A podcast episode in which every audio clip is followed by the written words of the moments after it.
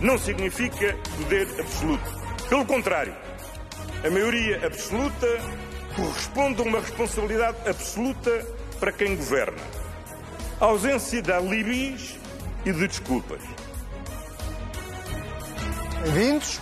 Lembra-se destas palavras? Elas foram proferidas há precisamente um ano e cinco meses por António Costa, da última vez em que tomou posse como Primeiro-Ministro. Não se esqueça do que ele disse, que nós já lá voltamos.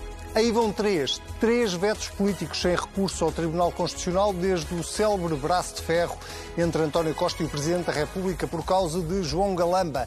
O veto mais recente foi esta semana ao pacote Mais Habitação. Marcelo olhou para a lei e o que viu foi menos habitação. Há ali medidas que são obviamente de muito pequena eficácia. O que resulta do arrendamento forçado, depois de muito alterado, dá resultados muito limitados. O que resulta do alojamento local, resultados muito limitados. O investimento público é insuficiente. O diploma foi devolvido ao Parlamento e à oposição, neste caso o PSD, até se mostrou disponível para uma espécie de pacto de regime que ajuda a resolver os problemas da habitação em Portugal. A estratégia está errada. A estratégia vai produzir um resultado perverso. As casas vão aumentar o preço, vai haver menos casas no mercado. É esta a consequência da legislação do Partido Socialista. Mais vale travar do que teimar. Mas o governo e o PS decidiram mesmo teimar. A ministra Marina Gonçalves, em tom quase trocista, chamou a Marcelo um grande constitucionalista e o PS absoluto e absolutista decidiu pegar no veto do presidente e metê-lo no lixo o grupo parlamentar do Partido Socialista, logo no início dos trabalhos parlamentares em setembro, dê os passos necessários para a confirmação do diploma do programa Mais Habitação. Ainda se lembra das palavras de António Costa quando tomou posse? A maioria absoluta que nos foi concedida não significa poder absoluto. Pelo contrário, a maioria absoluta corresponde a uma responsabilidade absoluta para quem governa. A ausência de alibis e de desculpas. Está no ar o Contrapoder, eu sou o Anselmo Crespo e comigo tenho o Sérgio Sousa Pinto. Bem-vindo, boa noite. Uh, mas esta semana tenho também Manuela Ferreira Leite, muito bem-vinda ao Contrapoder uh, e muito obrigado por ter aceitado o nosso convite. Manuela Ferreira Leite vai passar a fazer parte uh, do Contrapoder todas as semanas para analisar e comentarmos a política nacional e de vez em quando também a política internacional, porque às vezes acontece. isto porque o nosso Sebastião Bugalho decidiu abraçar novos desafios profissionais. Uh, e a ele só lhe podemos desejar boa sorte, doutora. É um prazer tê-la connosco aqui no, uh, no Contrapoder. Sérgio, o prazer contigo uh, repete-se todas as semanas. Obrigado, é, é também um prazer. E também é um gosto debater com a doutora Manuela Ferreira Leite. Muito obrigada, igualmente. Temos uh, os condimentos todos, não nos falta uh, capacidade de análise e capacidade de uh, opinião para olharmos para aquilo que vai acontecendo no país e esta semana vou começar por si que, é, que faz a sua estreia. Uh, vou começar por si para, para lhe perguntar, uh, a propósito de, de, deste veto uh, político do Presidente da República ao pacote mais habitação. já lá vamos aprofundar um bocadinho o tema da habitação em Portugal, porque é um bocadinho aquilo a que nos propomos esta semana, mais do que estar a analisar as declarações que foram sendo proferidas, mas, mas é inevitável pedir-lhe uma primeira opinião uma primeira análise à decisão do Presidente da República. Faz sentido vetar politicamente já sabemos que o Presidente não vê nenhum problema constitucional, isso é uma discussão constitucional, não, é, não, é, não vamos entrar nisso. Faz sentido este veto político do Presidente? Um, bom, antes de mais, mais formalmente, muito obrigada pelo convite e tenho todo o prazer também em estar consigo e com o Sérgio Sousa Pinto. Prazer. Um, faz sentido um, na medida em que a ideia máxima do, do, do veto do Presidente é, é a ineficácia, pelo menos a curto prazo ou a médio prazo, uhum. Eh, das medidas que estão propostas. E é perante essa ineficácia, portanto, uma perspectiva de que esta política, que é absolutamente necessária e essencial, tenha efeitos uh, visíveis, uh, ultrapassa, obviamente, a perspectiva e o período de uma legislatura, e desta legislatura que já vai a meio. Uhum. E, portanto, é nesse sentido que eu acho que o Presidente politicamente considera que é pouquinho, ou é quase nada, eh, que este pacote, mesmo que fosse eficaz, uma vez que não tem a unanimidade, porque foi aprovado apenas com os votos do Partido Socialista, e aqui encaixa-se bem a, a, a, peça inicial que foi, que foi passada, eh, que tenha algum consenso em relação a outros partidos, eh, uma vez que não é suscetível de ser executado no período de tempo desta legislatura. E, portanto, eu acho que esse é o ponto político essencial eh, no veto do Presidente, que de resto ficou explícito no texto dele. Sérgio, deixa-me também pedir-te uma, uma primeira reação a, essa, a esse veto. Marcelo fez bem em vetar, porque também havia outra possibilidade, que era promulgar, como já aconteceu noutros casos, e uh, deixar as suas notas ou as suas reservas em relação ao diploma. Neste caso, Marcelo decidiu mesmo devolver ao Parlamento. Uh, faz sentido? Que análise é que tu fazes do próprio, do, do, já agora também do próprio pacote, não é? Bem, então vamos começar pela decisão do Presidente e depois falamos do, do mérito pacote, do sim. pacote. Uh, no nosso sistema, o Presidente da República, uh, à semelhança da Assembleia da República, é eleito por voto direto universal. Portanto, é alguém que dispõe de uma autoridade política uh, muito forte, de uma legitimidade democrática muito forte. E essa legitimidade democrática serve, e é por isso que esse poder está inscrito na Constituição, para vetar politicamente quando discorda por razões políticas. Ou seja, o Presidente da República não valia a pena ter um Presidente da República eleito uh, pelos, pelos cidadãos de, forma direta e universal, e podia ser eleito indiretamente pela Assembleia da República, se tivesse poderes menos fortes, menos intensos. Mas, mas, a Constituição quis dar ao Presidente da República estes poderes. E, portanto, o Presidente da República não está lá apenas para vigiar o cumprimento da Constituição. E não está lá apenas para acionar o Tribunal Constitucional com fiscalização preventiva ou sucessiva. O Presidente da República é um responsável político com uma forte legitimidade democrática e que sentiu, neste caso, diante de divergências que, aliás, não escamoteou, e o Presidente da República nem sempre é claro, desta vez foi claríssimo, explicou as razões pelas quais uh, não reconhecia grandes virtualidades nesta solução encontrada para lidar com o grande problema nacional em que se converteu a habitação. Uhum e entendeu dramatizar, para que no país não subsistissem dúvidas de que as soluções encontradas pelo governo não eram as suas. E claro que sabe que o diploma vai ser, vai ser confirmado na Assembleia. Mas a sua preocupação não é impedir que ele, que ele entre em vigor. Eu acho que o Presidente até quer que o, que, que, que, que, o, que o diploma, que este conjunto de diplomas entre em vigor, para que se avalie se ele tinha ou não razão sobre a suscetibilidade dele produzir efeitos. Não, ele está absolutamente convencido que não. Ele diz isso explicitamente. Ele Do diz, mesmo... daqui a dois anos veremos quem é que tem razão. Daqui a dois anos já é tempo suficiente para se ver se alguma coisa aconteceu. Não, certamente que o problema da habitação, o Governo não pretende resolver o problema, nem pode, não, está no, não, não tem essa possibilidade, não é, não, é, não, é, não é concebível resolver o problema da habitação em dois anos. Mas se este, se, este, se este conjunto, se este pacote eh, funcionar, haverá resultados visíveis no, prazo de dois anos. Do mesmo modo, também não é abuso nenhum da posição de maioria absoluta do Partido Socialista insistir no diploma se acha que ele é suscetível.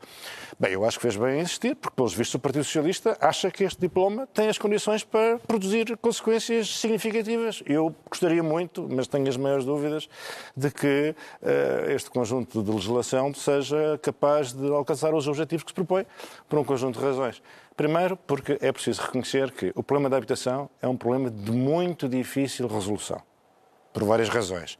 A principal é porque nós vivemos num país com salários portugueses, com uma carga fiscal portuguesa, mas as nossas casas estão num mercado internacional. Ou seja, um, um, um, a procura é largamente externa, é uma procura com maior poder aquisitivo. Portanto, uh, uh, uh, esse fator sobre o qual não exercemos nenhum controle, até criámos um sistema de benefícios fiscais para os residentes não habituais, que evidentemente também concorrem para a elevação dos preços, é muito difícil moderar os preços da habitação num, num quadro desta natureza. A solução é difícil.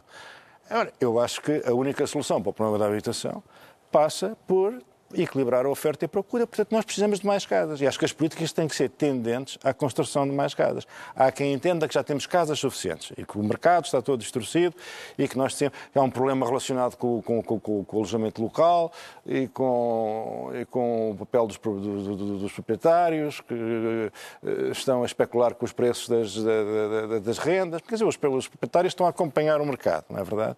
Eu não estou persuadido de que soluções muito intrusivas, soluções administrativas, uh, sejam. Uh, como o arrendamento coercivo, por exemplo. Não é? O arrendamento coercivo tem problemas de várias ordem. Quer dizer, várias ordem. Quer dizer, o, o, o, vamos lá ver. O problema da habitação é um problema nacional. Nós não podemos pegar uh, numa categoria de pessoas e dizer vocês são os criadores do problema e vocês vão resolvê-lo. Porque o problema da habitação em Portugal não foi criado pelos proprietários. O problema da habitação em Portugal, aliás, nem interessa saber quem é que o criou, interessa sim registrar que nos últimos anos não se verificou nenhum progresso significativo. Portanto, quando a Ministra vem dizer, bem, é evidente que as soluções não estão todas neste pacote, porque as soluções estão em curso e vêm, têm vindo a ser executadas desde há oito anos. Mas isso é uma notícia péssima que nos está a dar, porque nos últimos oito anos só se assistiu a uma degradação da situação, do, do com subida dos preços, tanto das rendas como do imobiliário, e com uma dificuldade cada vez maior, e é isso que acho que liga o nosso debate, que é o problema da classe média, que tem a ver tanto com a habitação como com impostos. Quer dizer, nós estamos, num, Já lá vamos estamos com um problema gravíssimo na classe média. Já lá vamos já lá vamos e não a... ver é não ver nada. É não ver nada. Já, já lá vamos a esse, a esse aspecto. Deixe-me perguntar também aqui a, a Manuela Ferreira Leite eh, como é, como é que olha para este pacote de habitação? Já, já todos tivemos tempo, ele foi apresentado quase no início do ano, em fevereiro, salvo erro. Portanto, já todos tivemos tempo de olhar para ele, de discutir. Uh, uh, a ineficácia que o Presidente da República vê nele é, é, Manuel Ferreira Leite vê a mesma ineficácia? Vejo essa ineficácia pela seguinte razão. É realmente um problema complexo de resolver. E ele é complexo porque envolve várias uh, dimensões. Várias dimensões. Por um lado, ponto número um, não é possível resolver o problema da habitação sem contar com uh, a intervenção de, do setor privado. Portanto, não é possível. Não pode ser só o setor público a resolver o problema. Portanto, só, só para clarificar, eh, aquela ideia de que o Estado tem que construir mais casas só por si não chega. É nesse sentido que está. É evidente está que não. Isso? Portanto, é evidente que não. Uh, de resto, nem precisava de construir mais casas porque o Estado é o maior detentor de património uh, imobiliário, é o Estado. E, portanto, até bastaria uh, resolver esse problema portanto, temos, por um lado, o setor privado, sem o qual eu acho que não se consegue resolver uh, o problema da habitação. Uhum. Temos o problema do setor público, que também tem um papel importante, uh, na, não só no aproveitamento do seu património, uh, como em fomentar, de alguma forma, construir casas de, de nível mais acessível para as pessoas. E tem outro setor que tem grande implicação com isto, que é o setor dos transportes, que também compete muito ao setor público resolver. Porquê é que eu falo do setor de transportes? É que não é possível, enfim, os grandes problemas estão nos centros urbanos, como é evidente, o problema da habitação. não é possível que toda a gente que, que, que vai, precisa de uma casa para alugar, uhum. a consiga nos, no, em Lisboa. Sim, no centro da cidade. Centros. E, portanto, hum, tem que, efetivamente, tem que se pensar, é o que acontece de resto em todas as cidades Na questão da mobilidade. Pronto, e, portanto, põe-se o problema da mobilidade, porque é a, é a falta de mobilidade, ou a ausência de uma qualidade na mobilidade, que afeta também muito a procura de casas, porque as pessoas só irem para Sintra, ou só irem para Queluz, ou só irem para Alcacém, já é uma dor de cabeça. E, portanto, hum, há uma fuga ou uma procura muito grande incidida nos centros urbanos. Tem que haver uma política integrada. Tem que haver uma política integrada. portanto, Mas deixe-me acrescentar à questão da mobilidade uma, uma, outra questão, que é eh, essa mobilidade não, nós podemos vê-la não apenas em relação aos grandes centros urbanos, mas também em relação à, à coesão territorial no seu todo, porque se calhar eh, eh, há pessoas, há estudantes universitários ou candidatos a estudantes universitários que não têm capacidade, que vivam em Bragança, que não têm capacidade de vir estudar para Lisboa porque não conseguem pagar o preço de um quarto em Lisboa, não é? Sim. Uh, sim, com certeza, mas isso aí já não é, não é essa parte aí já é, já tem muito a ver com o Estado. Já é mais setor público que tem que resolver o problema da instalação Sim. dos estudantes e das rendas acessíveis. Agora, como é que se uh, incentiva o setor privado? A, no fundo, investir para arrendamento. Bom, há várias fórmulas ou vários instrumentos de incentivos, desde determinado tipo de legislação até à questão fiscal. Existem vários instrumentos para poder incentivar. Ora bem, os sinais todos que têm sido dados há uns anos a esta parte é exatamente no sentido contrário. Eu acho que, inclusive, este, último, este pacote que está em discussão, eh, só com a sugestão da, do, do, da, do aluguer compulsivo... Do arrendamento coercivo. Do, do arrendamento coercivo, eu acho que quase que matou o mercado de arrendamento. Uhum. Fazê-lo reanimar não vai ser fácil. E, portanto, nunca o setor privado é suscetível de contribuir positivamente para qualquer decisão que tenha efeitos benéficos do ponto de vista social, se não for incentivado a tal. Portanto, há vários incentivos, que não vamos agora aqui com discuti-los, uhum. mas esse, esses incentivos são necessários. É necessário dar sinais porque há aqui um investimento, há um problema de confiança e há um problema de investimento e de rendimento no futuro quantas pessoas compram casa para ser um complemento à sua reforma, para alugar e para ser um complemento à sua reforma. E, portanto, essa perspectiva, ao não existir, e não existe porque tem havido sinais absolutamente contraditórios uh, nesse sentido, tanto em legislação como em medidas fiscais, uhum. a penalização que neste momento existe em todas as pessoas que têm uma casa é excessiva. Dizer, são três ou quatro tipos de impostos, desde os IMIs aos impostos de selos, tanto mais o imposto de morta-água, quer dizer, há impostos para todos os gostos. Bom, então dali resulta que rendas, rendas baixas, para um futuro, numa perspectiva futura, que provavelmente não podem ser atualizados. Portanto, há aqui um conjunto de elementos que pertence ao Estado uh, uh, construir de forma a incentivar os privados a fazer esse investimento. É isso que, que tem falhado redondamente e que este pacote deu-lhe uma uh, machadada final, porque é difícil recuperar aquilo que foi a intenção mostrada pelo governo na sua primeira versão. A pessoa fica sempre desconfiada. Uhum. Uh, e enquanto não passar essa desconfiança, não há hipótese de fazer. Não, se, não havendo confiança por parte do setor privado, uh, é evidente que o setor público se virará logicamente, para rendas, para aluguéis de rendas acessíveis, tem havido um erro muito grande, na minha perspectiva, nesse tipo de, constru... desse tipo de habitações que têm sido construídas, porque nós, se virmos, há determinadas zonas de Lisboa, por exemplo, para o lado do aeroporto e, e, várias outras zonas, onde se vêem enormes edifícios, uhum. Eh, umas torres enormes, eh, completamente degradadas, não está lá ninguém e degradadas. Ora bem, o que é que isso significa? Ou é resultado de quê? É resultado que para rendas acessíveis não é possível fazerem-se bairros com torres. Além do quarto andar já é demais. Porquê? Porque além do quarto andar não se consegue viver sem elevador. As compras, as crianças, não sei o quê, é difícil de viver sem elevador. Umas torres com 15 andares, em que cada andar tem três ou quatro famílias. Desde a limpeza à conservação dos elevadores, é muito superior a qualquer despesa de condomínio e de renda. Portanto, o condomínio a ser pago por uma coisa dessas, eh, eu tenho até essa experiência através do acompanhamento de uma pessoa eh, que, comprou uma casa nessas circunstâncias, que eu nunca vi o elevador funcionar elevador avariou, já ninguém mais teve dinheiro para O que está a dizer é que o tipo de habitação pública, a rendas controladas, tem que ser uma habitação também mais específica Exatamente, do que tem que uma ser específica por este motivo, para reduzir de, a conservação de, e a manutenção dos edifícios. Antes de passar aqui, ou seja, deixe-me só... Deixe só dizer diga. que há exemplos belíssimos em, em, em Lisboa, o bairro de Caselas, uhum. uh, um bairro ali ao pé da ajuda, ao pé do cemitério da ajuda, portanto, têm sido construídas, não, o da Caselas é mais antigo, mas este da ajuda não é muito antigo.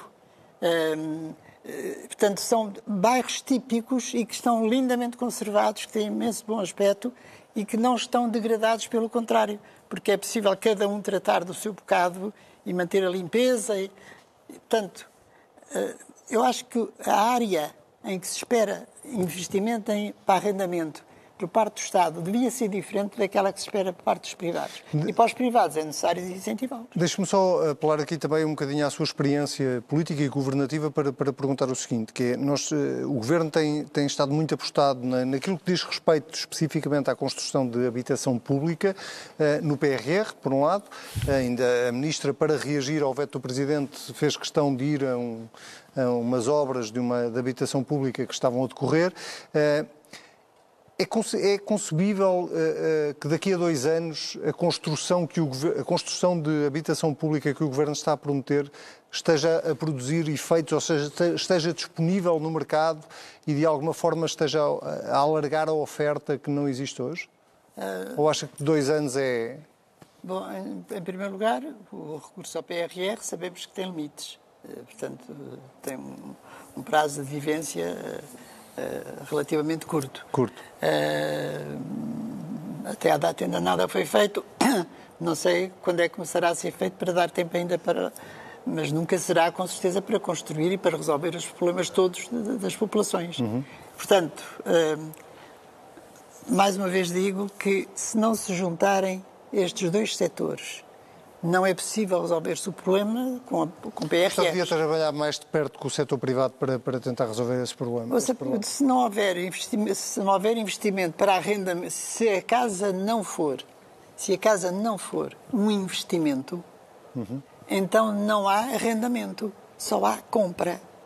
E para haver compra também é preciso haver hum, hum, hum, fundos para Precisa haver poupanças. Também, poder, é preciso haver poupanças. Poupança, capacidade de poder de Poupanças essas. Isso. Poupanças essas que no momento atual também não se vê como é que se arranjam, porque as poupanças só se espera um, uh, aquisição de casas uhum.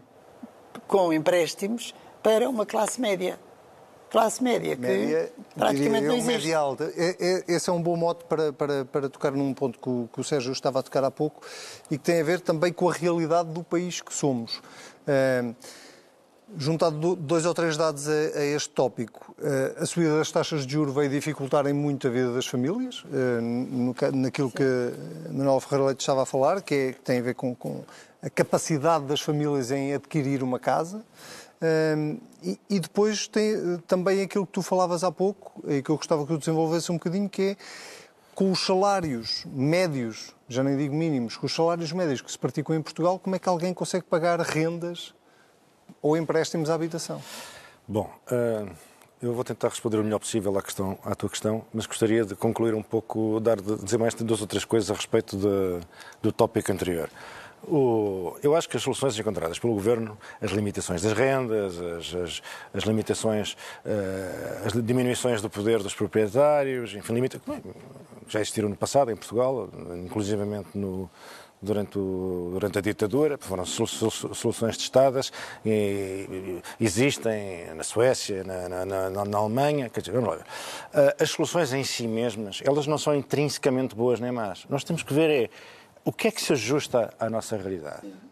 Não, não, as, as, soluções do governo não são diabólicas. O, o, que eu lhes aponto é não se ajustarem ao problema.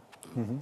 Se eu tivesse que estudar o problema em Berlim, tinha que tentar para o lixo todas as considerações que fiz e tinha que perceber qual é que era, o que é que a estava na raiz do problema. Agora, num país, por exemplo, com um mercado de arrendamento tão deprimido como o nosso, não faz sentido, do meu ponto de vista, quer incentivos que eu acho que não são suficientes para aqueles que têm mais uma casa a porem no mercado, e, pelo contrário, assustam, eh, minam a confiança, eh, a confiança, a confiança dos investidores, dos proprietários, e a confiança é essencial para que o mercado funcione. Eh, a certeza de que o quadro normativo protege os seus interesses legítimos. Quer dizer, isto só para insistir neste ponto, as soluções em si não são boas nem más. Em face da realidade portuguesa, é isto que vai resolver o problema? Não acredito. Eu, a minha geração, e até a geração anterior à minha, nós assistimos ao crescimento da cidade. Foi feito o bairro de Telheiras, foram feitos bairros enormes, centenas de milhares de casas entraram no mercado. Ora, nós já há pelo menos 10 anos que vamos eh, Desde, desde, desde, a superação da, da crise uh, financeira uhum. e de, de, quando o mercado imobiliário ressuscitou, digamos assim, uh, nós sabemos que este problema existe. Mas onde é que estão as telheiras? Onde é que estão os bairros sem os quais para os quais são necessários capitais privados, porque o Estado não tem recursos para, para, para sozinho dar resposta a este problema. Portanto, a legislação serve para quê? Para criar, nas, nas condições portuguesas, um esquema de incentivos em que os privados cooperem na solução de um problema nacional através do aumento exponencial da oferta. Eu, eu, pessoalmente. E mesmo assim, acho que o problema é difícil de resolver, porque eu nem, não, não, não tenho noção de qual seria a escala que seria necessário para que a subida da oferta se projetasse nos preços. Mas, enfim, mas fora disto, sinceramente não vejo, não vejo grande das Depois, claro, fazer. Depois diver... somos Portugal. Depois divertimos-nos, quer dizer, nos anos 80 fizemos telheiras, nos anos 80 e 90. Agora andamos a recuperar o edifício da 5 de outubro. Quer dizer, há algum sentido. Já vão três anos. Então, cujo, cujo Avenida 5 de Outubro está vazio há Três anos. 10 anos. Talvez, quer dizer, quer dizer, e depois achamos que é com, com, com, com, com engenharia administrativa que vamos resolver o problema, quando nos anos 80 fazíamos telheiras e agora não conseguimos sequer fazer as, as, eh, os acabamentos do edifício da SIC. Bem, não interessa. Voltando... Deixa-me só, deixa só, dizer uma coisa, é que mesmo, mesmo para a propriedade pública, não existe neste momento um organismo capaz de gerir o património público. E, portanto, nem esse está a ser resolvido. É o Iru, mas o Iru não tem meios. O, o Iru, enfim, está lá, está. na rua de não sei o quê. Ora bem, está, mas, eu vou responder à tua pergunta com uma notícia que já não sei se, se, se apareceu hoje, se ontem, no, no público. Então a notícia diz o seguinte. Classe média em Braga procura cada vez mais apoios municipais à habitação. Ou seja, eu li ver o que é que se passa com a classe média em Braga. O que se passa com a classe média em Braga é o que se passa com a classe média em Portugal. Que é uma, é uma, é uma por isso é que agora é suposto dizemos qualquer coisa sobre, sobre impostos. e Eu devo dizer que acho que o imposto deve ser prioritariamente uh, diminuído é o IRS, porque o IRS, uh, porque a classe média vem, vem sendo flagelada com, com, com, com, com escalões extravagantes do, do, do IRS já há 10, 15 anos e é a altura de deixar a classe média respirar. Porque o que está a acontecer à classe média não é normal. Eu fui ver o que é que se passava com a classe média da Braga. Então veja-se o seguinte: isto já. Isto já. já, já e realmente, como é que se pode falar de classe média, inclusivamente?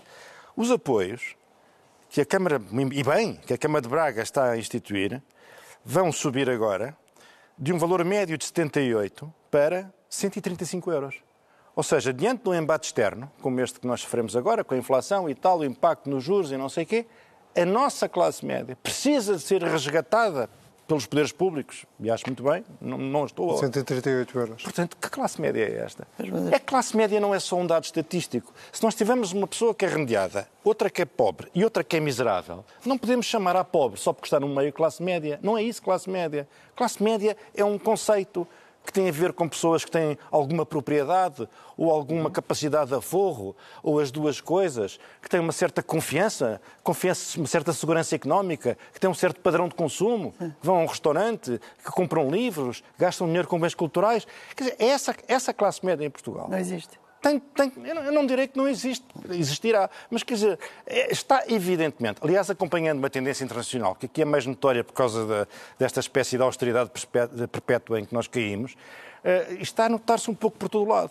Cada vez gente mais rica e, e, um exército de pessoas empobrecidas e uma classe média insegura com medo de deslizar para baixo. Nós vamos catalogando de várias, de várias formas. Mas exatamente, eh, como disse, já, mas já tenho feito essa análise que é pela dimensão do apoio que é necessário dar às pessoas, se avalia uh, uh, uh, o nível de rendimento que as pessoas têm. Quando é útil 130 e tal euros. Quando isso faz a diferença. Quando isso faz a diferença é porque o rendimento é diz é muito, muito, baixo. Sim, diz muito sobre, sobre diz a realidade. Muito sobre a realidade.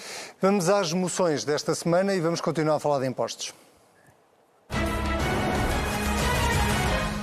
Manuel Ferreira Leite tem uma moção de censura à Mariana Vieira da Silva a propósito de impostos, precisamente. A propósito de impostos, porque a Mariana Vieira da Silva, que não é, é Vieira da Silva, que não é, que não é uma pessoa qualquer, e portanto...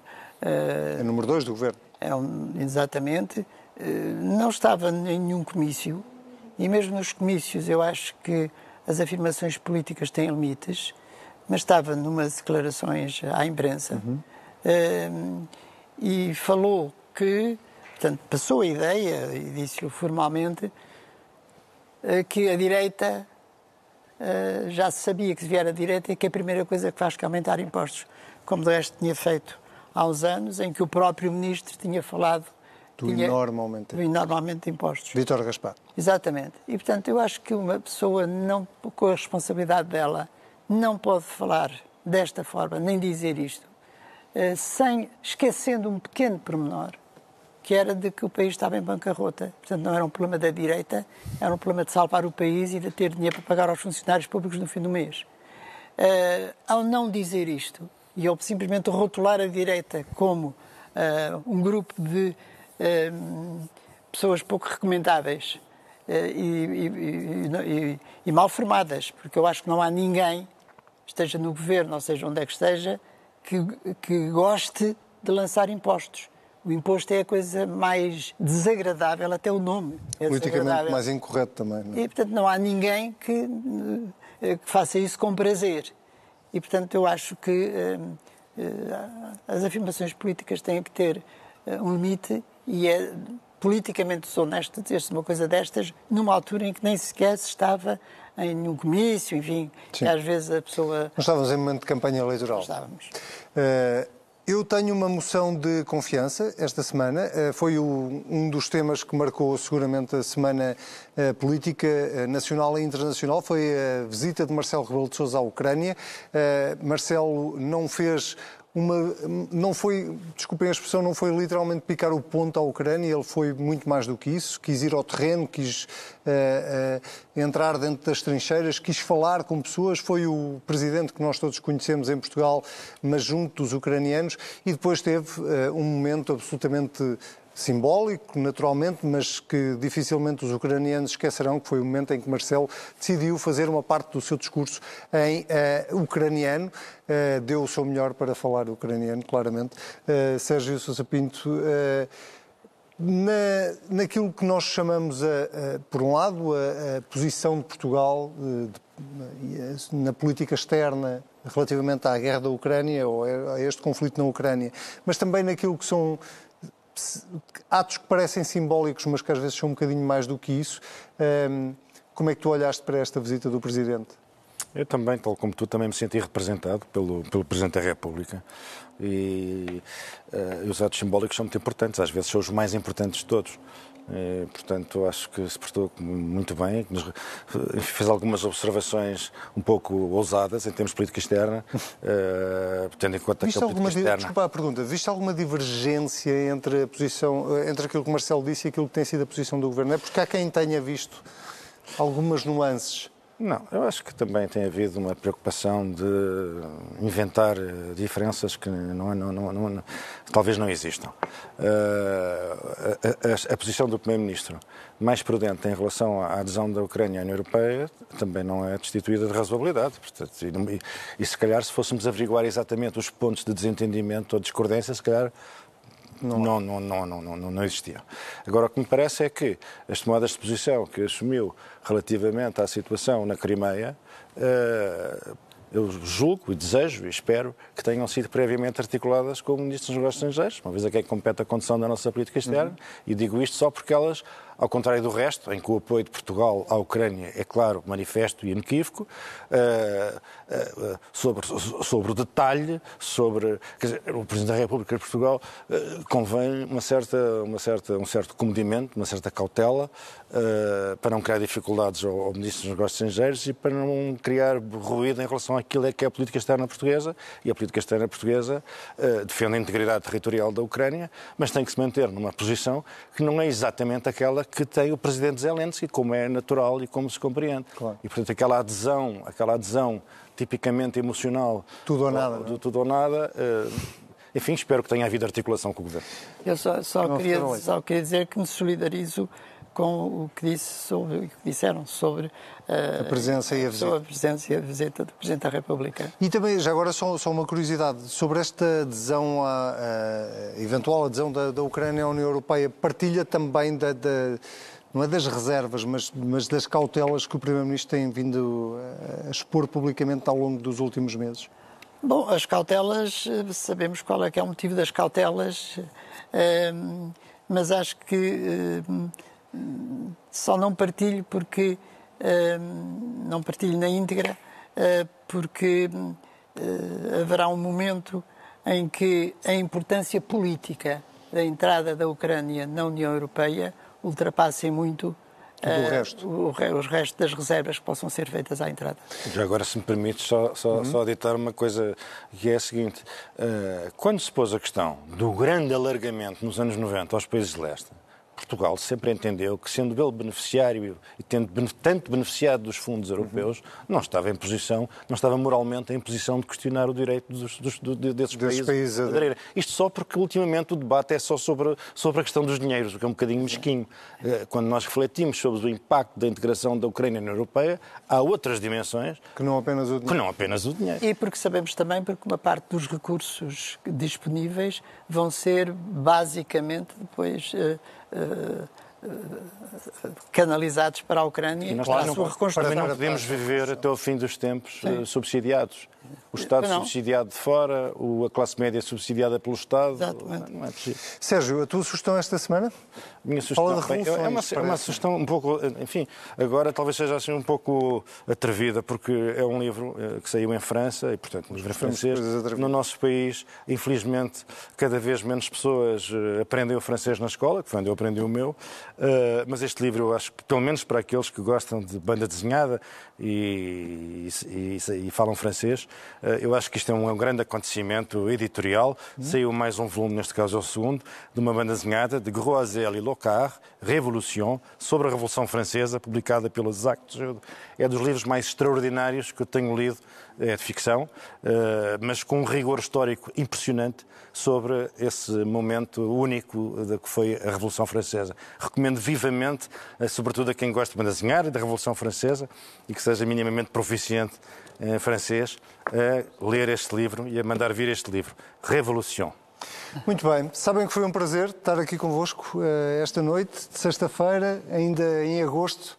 Manuel Ferreira Leite, muito obrigado. Nós vamos voltar a ver-nos nas, próximas semanas, seguramente. Espero que tenha sido bom também obrigado. este debate, Sérgio. Muito obrigado. Muito obrigado, muito obrigado Manuel. Uh, a música que vamos começar a ouvir a qualquer momento uh, é uma remasterização de Seven Nation, uh, de, de, chama Seven Nation Army pela voz uh, de um senhor do soul, um cantor francês, uh, muito bem disposto.